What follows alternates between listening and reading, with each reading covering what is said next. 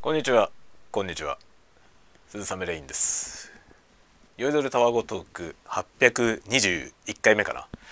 お昼ご飯雑談をやっていこうと思いますがちょっと今日はですねテストを兼ねて今自室で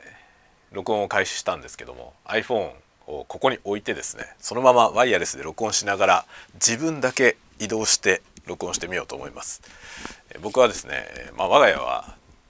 メインのスペースが全部2階にありまして僕の作業部屋のスペース今いる場所は1階にありましてこれからですね1階に iPhone を置いたまま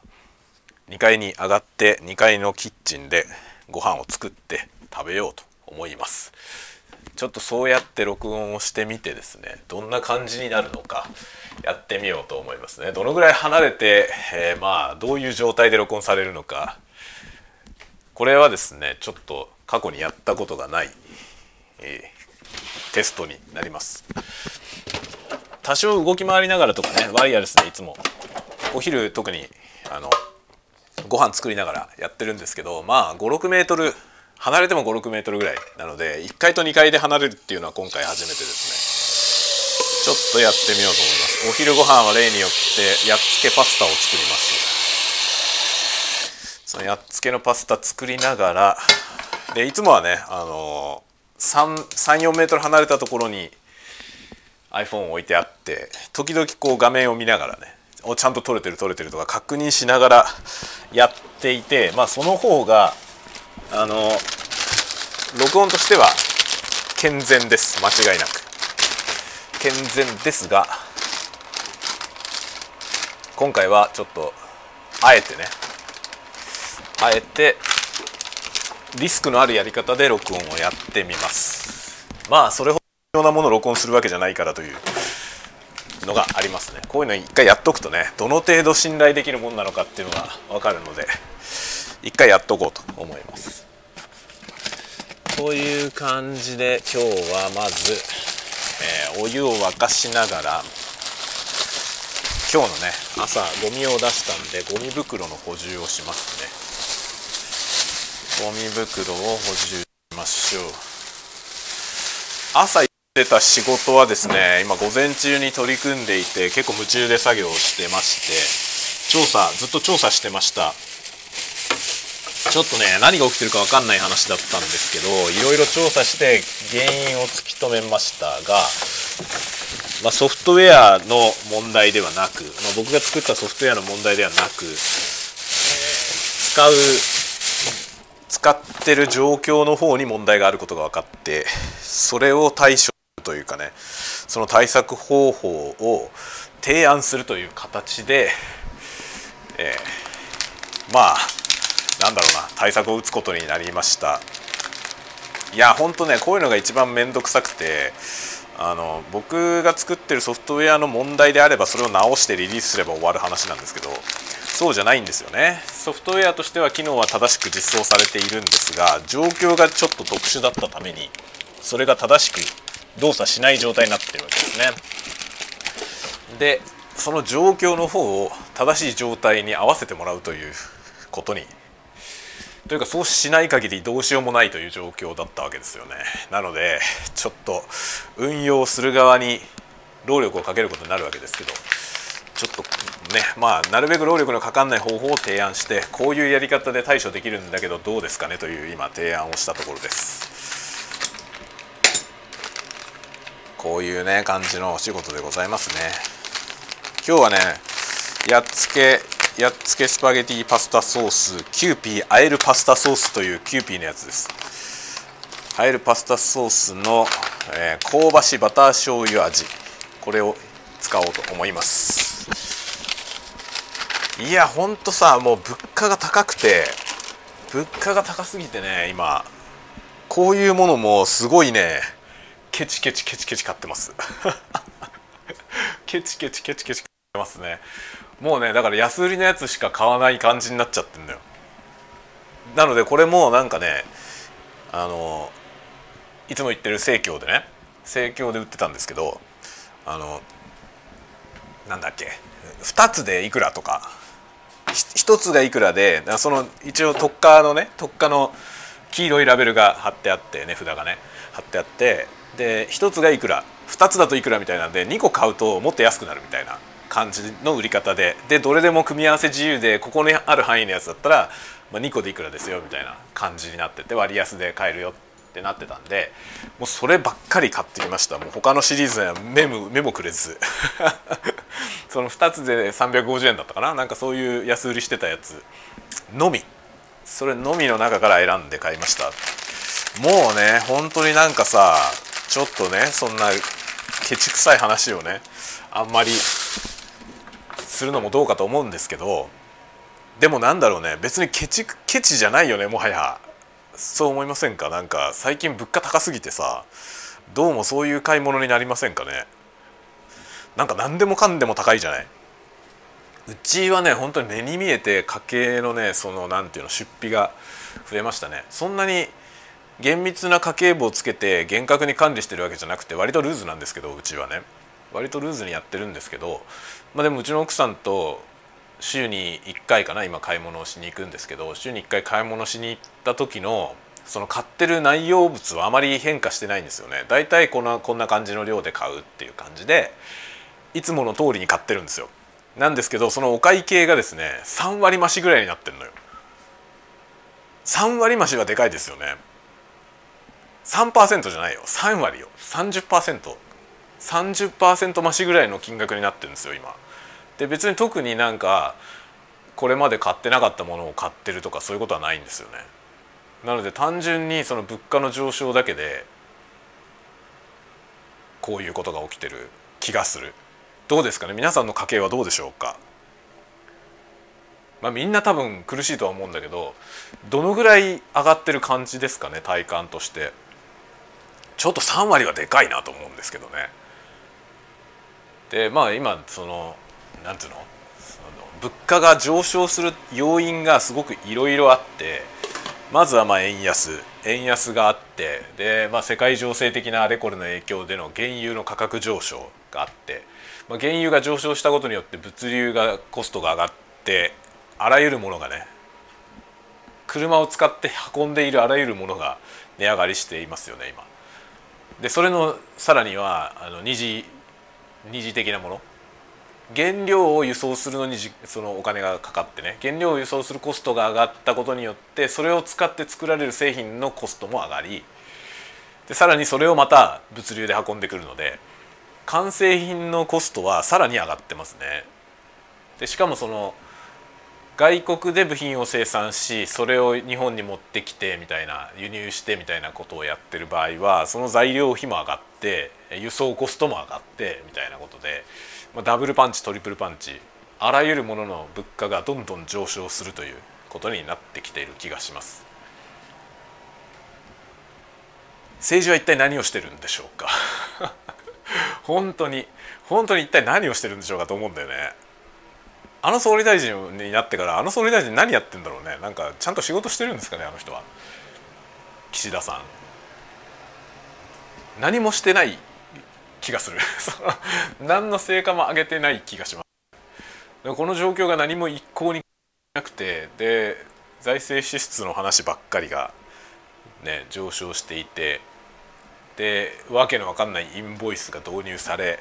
これはもう単なるなんか経済の打撃にしかなってないと思いますけどこれによって税収はね税収が増えて、まあ、国がね豊かになって安泰なんですっていうことであればいいですけどそんなことにならないよね。考えても。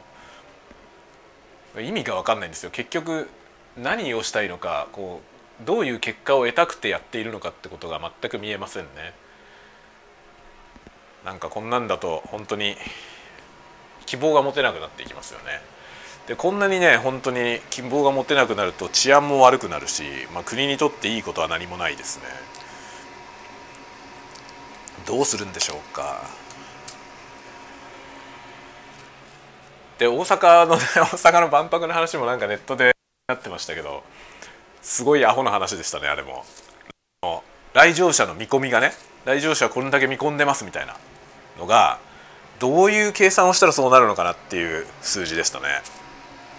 そんなに来るわけがねえだろっていう。誰がどう見てもそんなに来るはずないだろっていう数字が出されてて笑いました。6ヶ月だったかな？期間がね。その万博の開催期間が6ヶ月かなんかで2800万人の来場を見込むとかって言ってましたね。2800万人ですよ。来るわけないだろそんなに。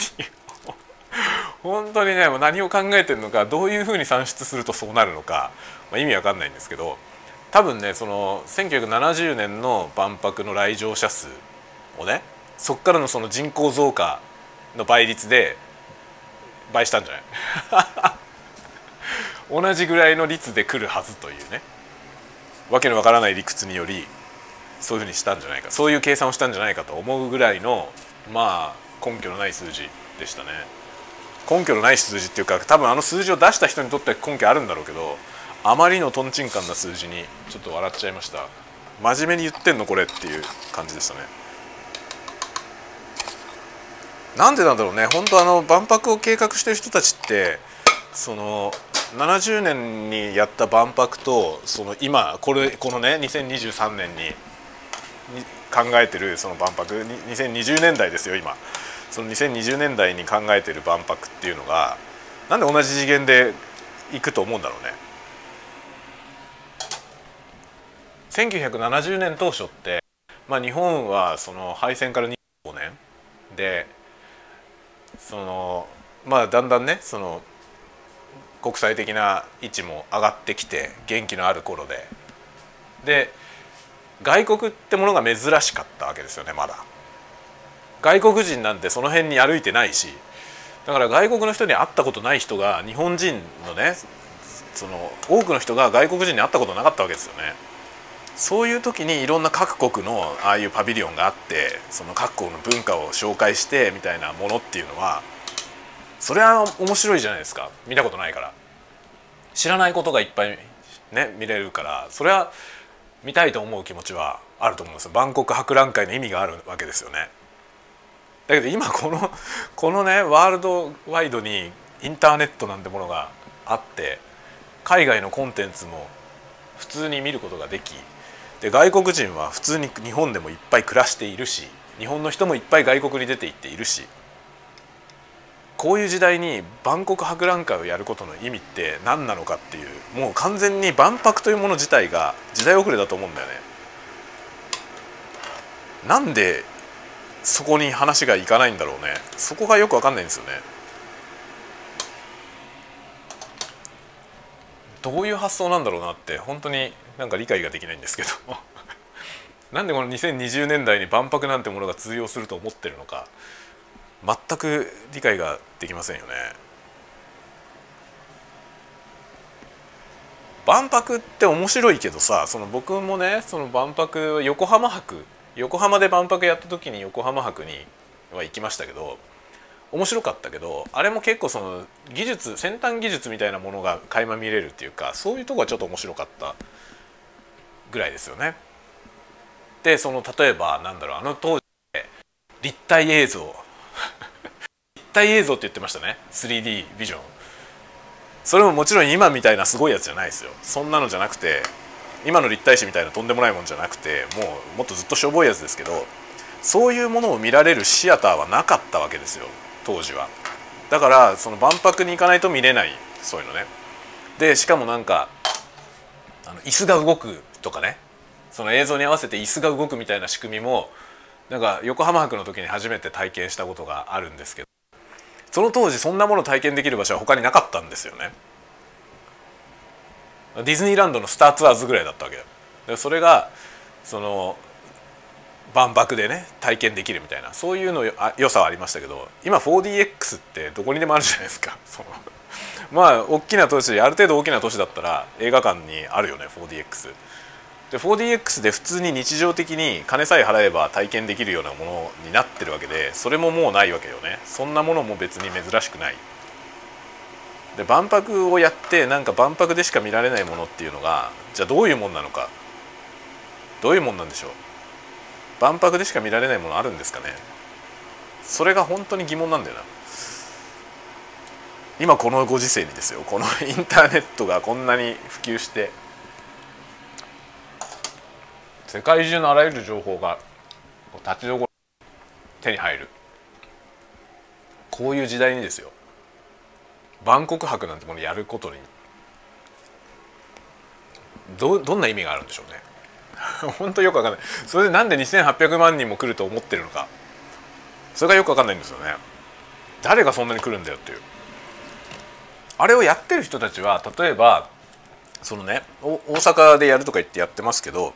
例えばあの万博を今推し進めてる人たちって他の地域で万博が開催されたら行くんですかね。どうなんだろう。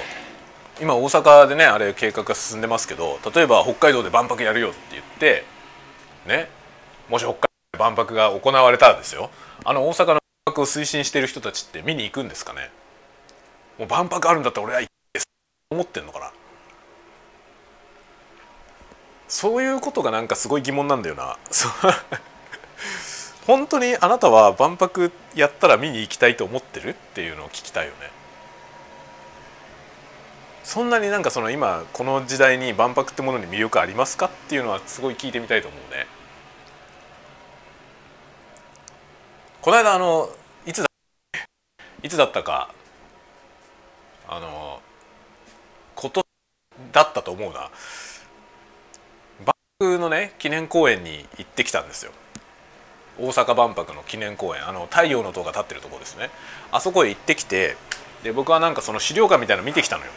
でその時にまあ万博のねその有市万博の有市の万博のね その熱量みたいなものを感じてそれは面白かった。とてもとても面白くてまあ若干の憧れみたいなものはありますよね。あこの空気感っていうのはいいなっていうのはちょっと感じましたけどあれはさノスタルジーじゃない？今やもうね古き良きですよ。あの時代のあれだからこそのものであってだからその熱量みたいなものはちょっと羨ましくはあるけどそれはさもう今今はもう失われているから羨ましいんだよね。今あれが成立しないからですよつまりは。今ああいうものはもう成立しなくなっちゃってるからこの感じっていうのはもうないよね。っていう懐かしさなわけじゃない？懐かしさというか、まあ、僕にとっては懐かしいっていうか生まれる前の話だから懐かしいわけじゃないんですけどそのなんかノスタルジーみたいなものは感じるんですよね。でまあ僕はその60年代からのウルトラマンとかが好きでそういう時代のものをね映像としていっぱい見てるから、まあ、この時代感でそのものづくりの熱量とかねウルトラマンを作ってる人たちのそういうのはすごい憧れるんですよ。すごい憧れるけどそれはもうもう過去の世界の話でもう言っちゃえばさもうほとんどフィクションなんですよねあんな今の今の世界から見ればね。もちろん現実にあったことだからフィクションじゃなくてヒストリーですけどでも感覚的にはフィクションとヒストリーって近いのよね。その未来の人から見れば。歴史はフィクションじゃないけどさ。歴史はフィクションじゃないんだけどそのなんだろう。現実から遠いって意味では感覚としてフィクションとあまり変わんないですよね。歴史を学んでねそのいろんなことを学んでで例えば大河ドラマみたいなものを時代劇を見るみたいな時にその大河ドラマに描かれているものが、まあ、史実に忠実であったとしてもねそれは限りなくフィクションに近いじゃない感覚としてですよ。あれそうだって言ってるわけじゃなくてその感覚として我々がそれを享受する時にもうほとんどフィクションと変わんないよね遠すぎて。でそういう感覚のものでそそういうものとして万博がね古き良きこういう時代があったんだなっていうのはあるじゃん。それはわかるんだよ。それはわかるんだけど今それをもうもう一度っていうのは何かが間違ってるよね。本当にそれがねなんか間違ってるなと思うんですよ。だから例えばさあのお台場にガンダムの立像を建てるみたいな話あるじゃない？で立像を建てるのは全然いいいいわけですよ。それはあのなんだろう娯楽でいいわけですよ。だけどそれを間違えてその本当の V 作 連邦の V 作戦を、ね、意味合いとして今今の時代に万博をとするのってその大真面目にフィクションをやろうとするのと同じでそれフィクションなんだけど分かってるっていうさ科学特捜隊を組織するぞって言ってる感じに聞こえるわけよ。そのぐらい土地狂ったことに思えるわけですよね。ガンダムを作ろうとする。立像じゃなくてリアルガンダムをね。日本日本の軍軍備として 日本はモビルスーツを製造するって言い出したような感じの土地狂を覚えるわけですよね。万博狂ってるよな。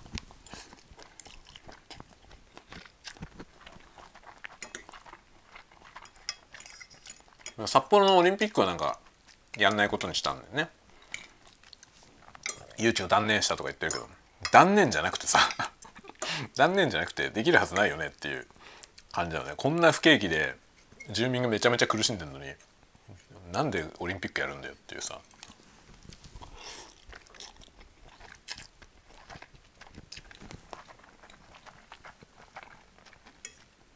まあ万博にしろオリンピックにしろそうだけど。その前にまず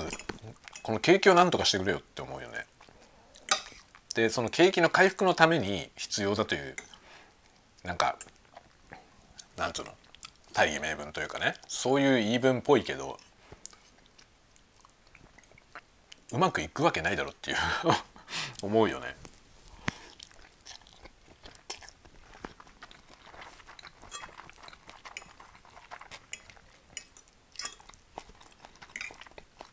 結局負債が増えるだけだよ。でも重要なことはさなんでそれが分かんないのかってことなんだよな。そこがすごくね根の深い問題だと僕は思うんだよね。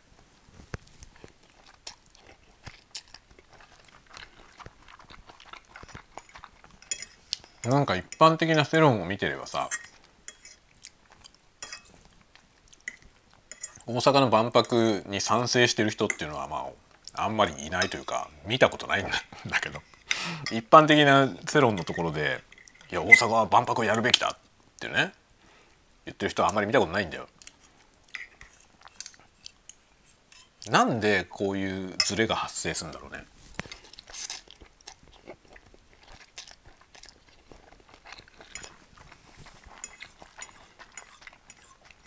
だからシンプルに利権の問題なのか。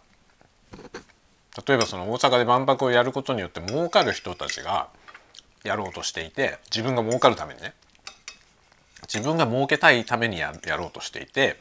でその結果その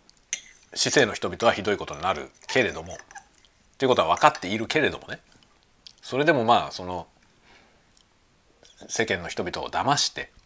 自分の私服を肥やそうと。そういうことでやってるんであればまあわかる。いいことではないもちろんいいことではないけどでもそれは理解できるよねそれだったら理解できる。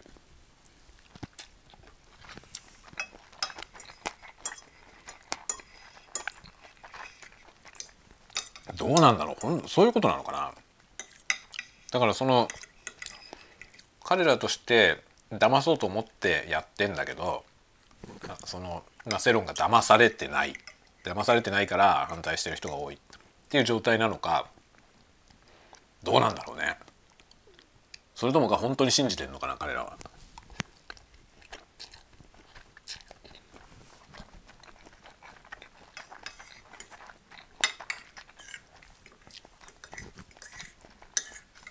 まあ、いまいちそこがね分かんないんですよ。その前にやることあんだろって 本当思うね。あとインボイスね。インボイスはどうにかなんないのかな本当に。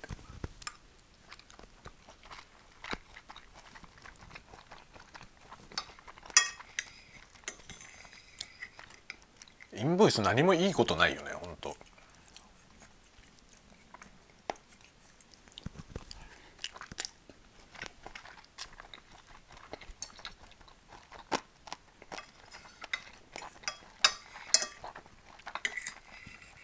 インボイス制度ってさ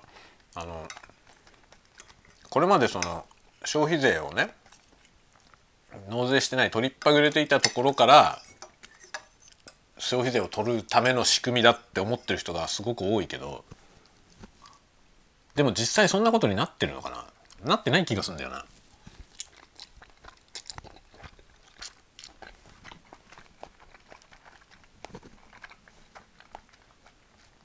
今回のそのインボイスの導入によってそのねまあ免税事業者売上が1,000万円以下の免税事業者になっている人たちが免税事業者なんだけどその適格者ナンバーを取得するそのインボイスのね適格者ナンバーを取得するっていうことをやったケースにおいてそういうケースにおいては免税事業者っていうのは今まで税金その消費税を納めてないからその今まで納めてなかった事業者が消費税を納めるようになるわけですよ。でも今まで消費税を納めてない業者ってその売上が1,000万円以下っていうその制限があるわけですよね。それ以上のところはみんな納めてるわけだよねもともと。そうなるとさ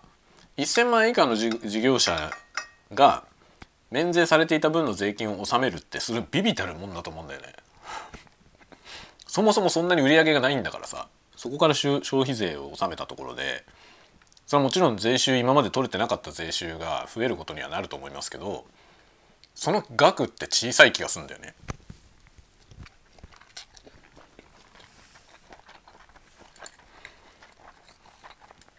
かも全ての免税事業者が全員適格適格者ナンバーを取得しなければならないわけではないのよ。適格者として認められないよっていうだけだから適格事業者っていうふうに認められないと適格者ナンバーが発行できないのでその事業者に対してだ支払った側ねその事業者に対して支払った側がその分のその税金の減免を受けられないということなんですよ控除控除されないってことなの。まあインボイスってそういう仕組みなわけですよね。でじゃあどういう問題が起きるのかっていうと結局あのその1,000万円に満たない免税事業者に対して仕事を発注してる側ですよね。仕事を発注してる側があの自分たちのその税金の控除のためにあなたが適格者ナンバーを取ってくれないなら発注するのやめますと。そういう話になった時に初めてどうするかって話になるわけよね。それでじゃあ免税事業者の人たちがそこからの発注が受けられないと困るからじゃあうちは免税事業者だけど適格者ナンバーを取りましょうと。適格者登録をしましょうってやった場合にそこからの税収が増えるってことなんだよね。でうちの会社はそのどっちかというとその発注してる側なんですけどフリーランスの人にね発注してる側なんですけど免税事業者のままでいる人たちについてまあ、うちはそのその人たちに発注した分のそこに支払った消費税の控除が受けられなくなるわけですけどでも以前と変わらずにその人に仕事出しますよという姿勢なんですよ。まあ、その分うちのねその税のその減免が受けられないんだけどさ。受けられないけどまあ引き続きそのまま発注しますと。っていう話になってるわけね。そうするとうちから発注を受けている人たちはまあ、他の発注元がどうかどういう態度を取るかによりますけどでもうちとしか取引してないんであればね適格者ナンバーを取得するかしないかにかかわらず仕事の量は変わんないわけですよ。発注されるわけよ。そしたらそのまま免税事業者でいる人が多いよねきっと。そうするとさ何も状況変わんないわけですよその人たちについては。別に税収増えないんだよ。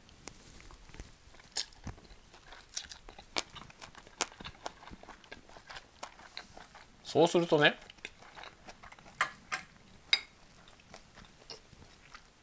インボイスの導入によって全ての免税事業者が全部課税事業者になるわけではない。むしろなんか僕の身の回りを見てる限り意外と免税のままでいる人が多いという印象を受けますねなので思ったほどこれ税収の増加につながってないんじゃないかと思うのよ。で税収の増加にはつながってないとしてもこのインボイスが導入されたことによって、まあ、その適格者ナンバーっていうものが発行されてでその支払いの要は今まで経費請求としてたね経費としてやっていた支払いのその一つ一つが相手が適格者業者なのかどうか適格業者なのかどうかで変わってくるわけですよ手続きが。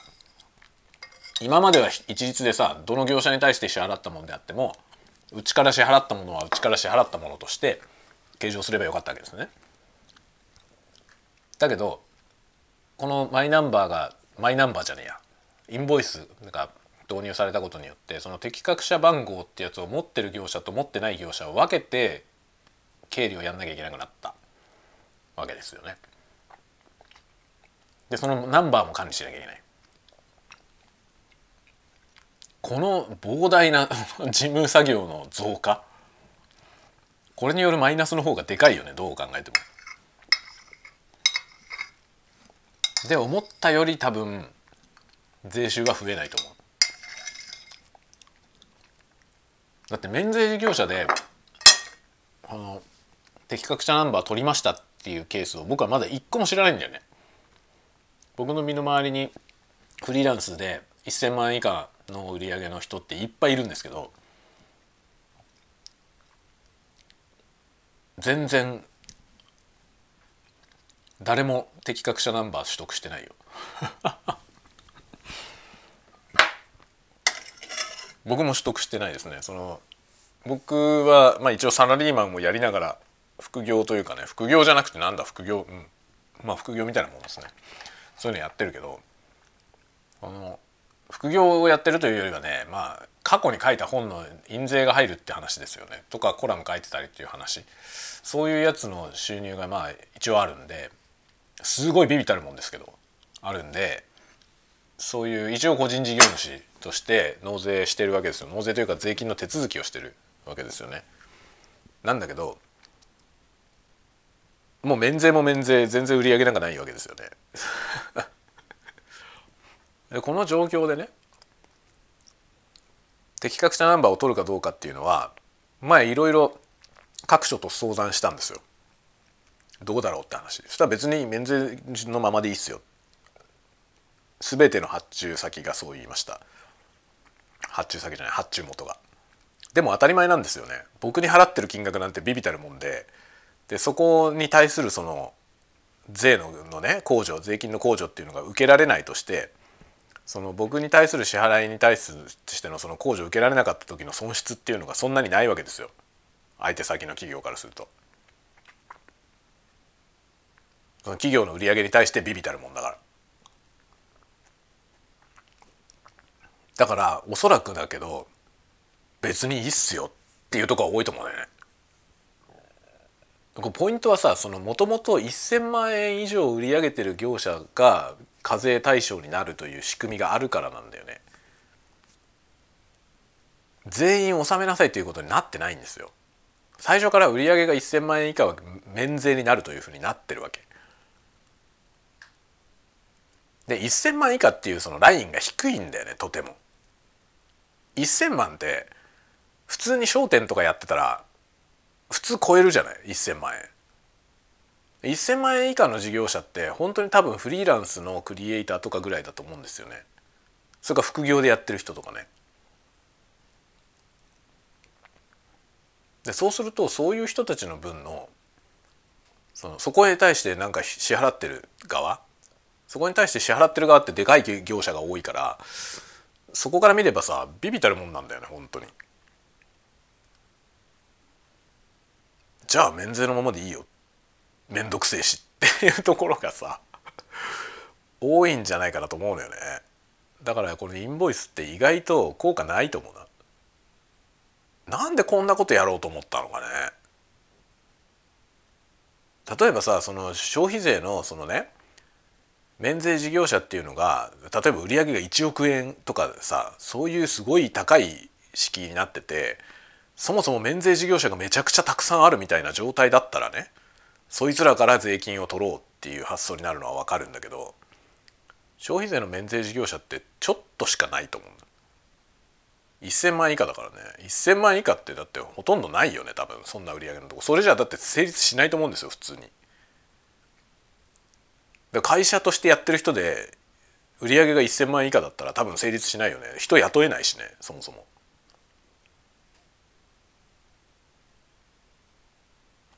1,000万円っていうその消費税の免税ラインはかなり低いと思うんですよ。だからそれ以下のそれ以下のところから今まで取りっぱぐれてる消費税を取ったところですっげえ微妙だと思うんだよね。すげえ微妙なんじゃないかなと思う。なんでこういうことをしようと思ったんだろうね。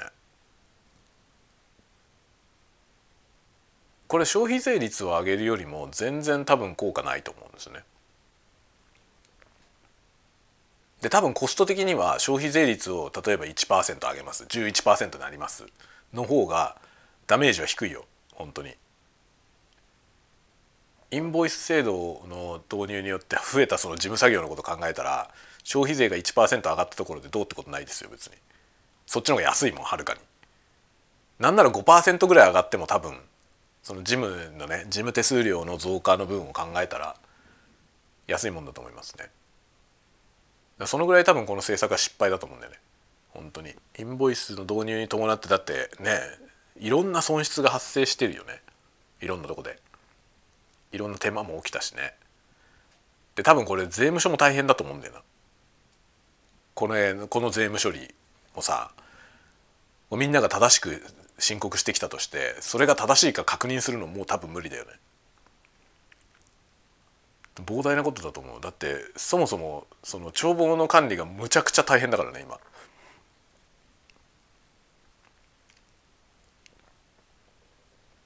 なんかだから逆方向なんですよね。景気を良くしようと思うんだったら規制緩和の方向に行かないといけないのになんかその規制を増やしてだから起業する人たちが起業しにくい状態を今作ったわけですよね。何がしたいんだろうね。何がしたいんだろう。で結局そのダメージを受ける人たちっていうのは売り上げの低い人たちなんだよね。このインボイスの制度によって。負荷がかかる人。まあ発注してる側にも負荷はかかってるからめちゃめちゃ大変で多分その何億も売り上げてる会社でもね増えたその事務作業は莫大なことになってると思いますけど。だけど直接そのインボイスによって今まで非課税だったものが課税されるようになる人たちって低いレベルの人たちだよね。その売り上げの低い人たち。ってことは規模の小さい事業者なんですよ。多分多くのスタートアップとかそこに含まれるんですよね。スタートアップの人たちがスタートアップしにくくなったんですよインボイスによって。面倒くさいからあまりにも。で自分たちで何とかやりながらこうやりくりしながらやっていこうと思ってるところにこの事務作業を専門にやる人を一人雇わないと無理ぐらいの事務量になっていてそれによってもう起業すること自体を断念するケースもあるだろうし、まあ、そこにかかるコストによってスタートアップうまくいかないケースもあるだろうしマイナスでしかないよねと思うんだよね。まあ、本当マイナスでしかないと思う何をしてんだろうなと 思いますね。ガソリンの高騰は止められないしなんかその補助金をねものすごい金額で補助金を導入してると思いますけどそんだけやってもガソリンの値段は下げ止まんないよね今ね。170円くらいでしたねレギュラーガソリン。高いよね。それも変わんないし。で今年は特にね作物も夏のあの異常な暑さによって作物も高騰しているし。で本当にまあその衣食住に関わる部分ものすごく基本の部分のコストの増大が多分全体的に起こっている。と思いますね。なんかほんとやってることがとんちんかんなんだよね。であの消費税のさ10%に上がった時も飲食に関しては8%にするとかいうわけのわかんないことをしたじゃない？あれによってあれもコストになってんだよね結局。全部一律10%でいいじゃない？全部一律10%にすりゃいいと思うんだよね。その方がコストかかんないんですよ。結局のところシステムもそれでいいから。でジムジムも簡単ですよ。一律10%だったら何も考えなくていいからね。でそういう何も考えなくていいところを増やせばその分のリソースを他のことに使えるんで景気が回るようになると思うんだけどこういうね無駄な何でもないところにこう労力をかけさせるようになっていてだから国を良くしようと思ってやってるとは思えないよね。本当に。なんかこう住民を苦しめようとしている政治に見える。ディストピアだよね。本当に。SF 的ディストピアですよ。ジャパン。ジャパンは本当もうディストピアだよ。今今や。リアルディストピア。今こうそういう感覚を持ってる人っていうのはそんな決して少なくないだろうと思いますね。本当に生活苦しいよね。なんかこんだけあらゆるものの物価が上がるとさどうやって暮らしていけばいいのかなって考えちゃうよね。でいろんなところがね企業努力。企業努力っていうのもなんか嫌な言葉だけどさ企業努力によってその値上げをねしないように頑張ったりとかしてるわけだけど結局そのいろいろなところがその企業努力をすることで値段を下げ下げる据え置くってことをやってると結果我々の生活が全然良くならないんだよね。苦しいままになる。企業努力って結局その企業の利益を削ってることになるわけだからね。利益が要は企業の利益が削られるということはその企業で働いてる人の給料が上がんないということで。それはまあ巡り巡って自分の給料も上がんないということなんですね。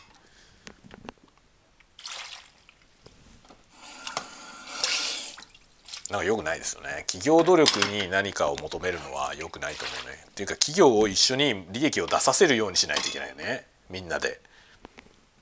いろんな企業がちゃんと利益を出せるような状況にしていくことがまあ景気が良くなるということじゃん。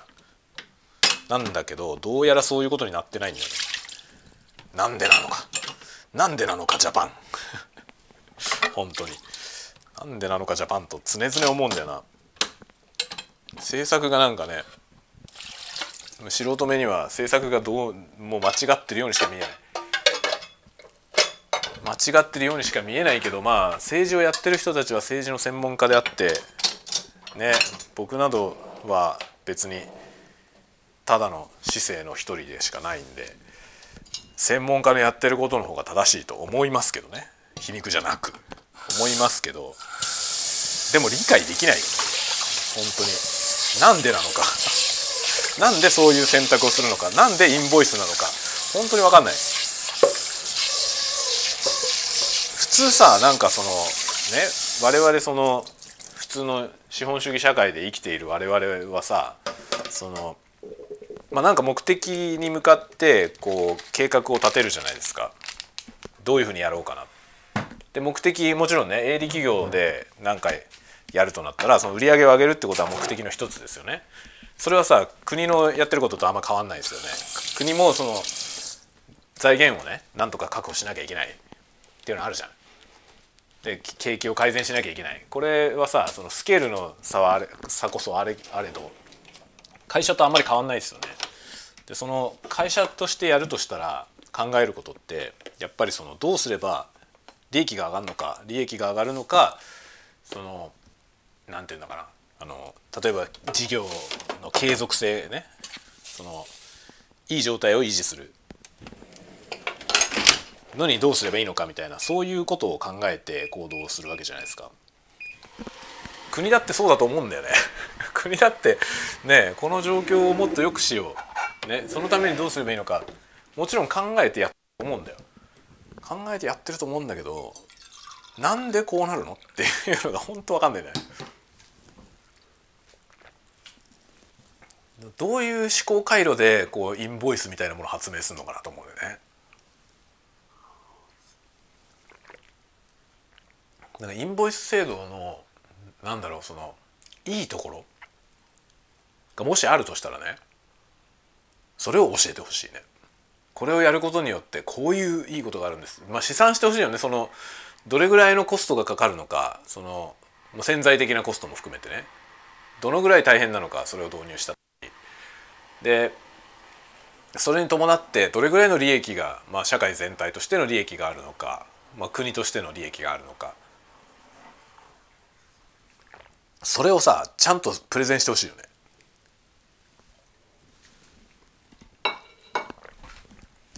というかそういうのってやってないんだろうかな。その政府の中で。そういうことやんないんですかね。こういうでかい制度をさ導入するにあたってこれを導入したらどういうことが起きるのか。そのシミュレーションとかってしないんですかね。そこら辺がねほんと分かんないんだよな。というような感じでまたしても政治への愚痴みたいなね。なりましたけれども、まあ、お昼食べ終わって今部屋に戻ってきました。45分ばかり録音をしていました。でここに置きっぱなしにしていった iPhone にワイヤレスで録音したわけですけどどんな音質になっているのかこれから聞いてみようと思っております。ではではではまた次回のタワゴトークでお待ちしております。またね。